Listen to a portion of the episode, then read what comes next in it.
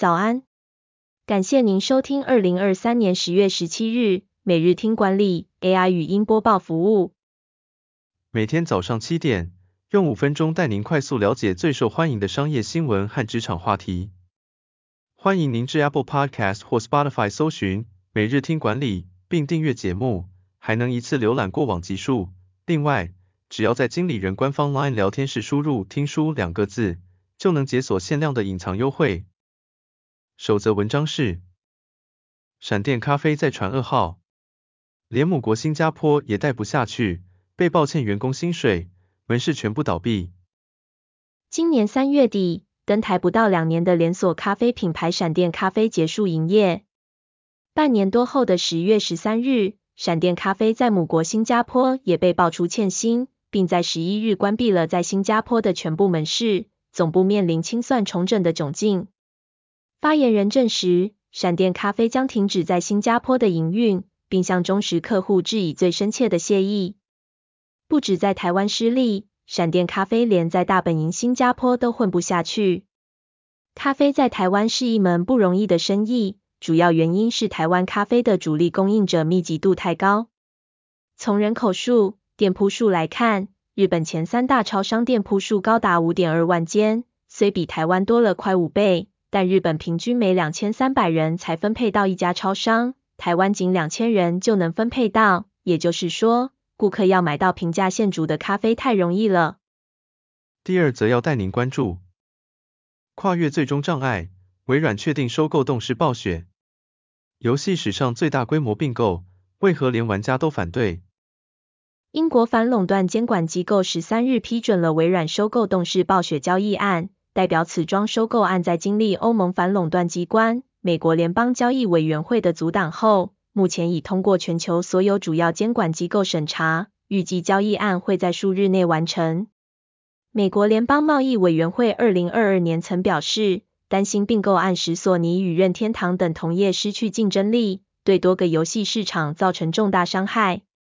不止政府插手阻止，连消费者也表达抗议，担心微软并购动视暴雪后，将在电玩产业拥有远超市场的力量，能排挤竞争对手，限制产量，减少消费者选择，提高价格，并进一步抑制竞争。微软副主席兼总裁布拉德史密斯表示，收购完成后，将使全球玩家与游戏行业受益。微软之前便宣布，如果成功并购动视暴雪，至少未来十年会继续在对手索尼的 PlayStation 游戏机上提供热门游戏。第三则新闻是，大举进军中国市场却连年亏损数亿，台湾医美保养品龙头如何走出失败，迈向亚洲领导品牌？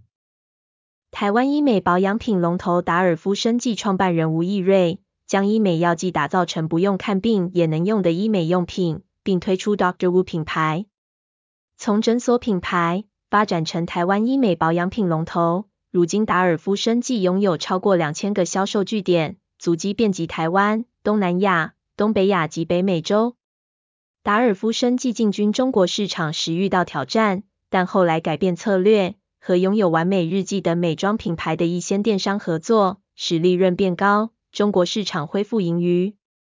进军日本市场时，达尔夫生技也采取了空战策略。先上架至乐天等电商平台，并提供商品给网红使用，让 Doctor Wu 在日本的知名度慢慢发酵。实体通路仅主打杏仁酸等代表性产品，避免让铺货与库存成为负担。二零二三年上半年，达尔夫生技的税后净利达到一点八五亿元，年增百分之十三点三。最后带您关注，已经好好讲话，对方就是听不进去。沟通频频碰壁，赖佩霞建议用非暴力沟通来解决。因为出演人选之人而备受瞩目的赖佩霞也是沟通专家。她受到非暴力沟通理论启发，深入研究并应用到沟通和谈判技巧中。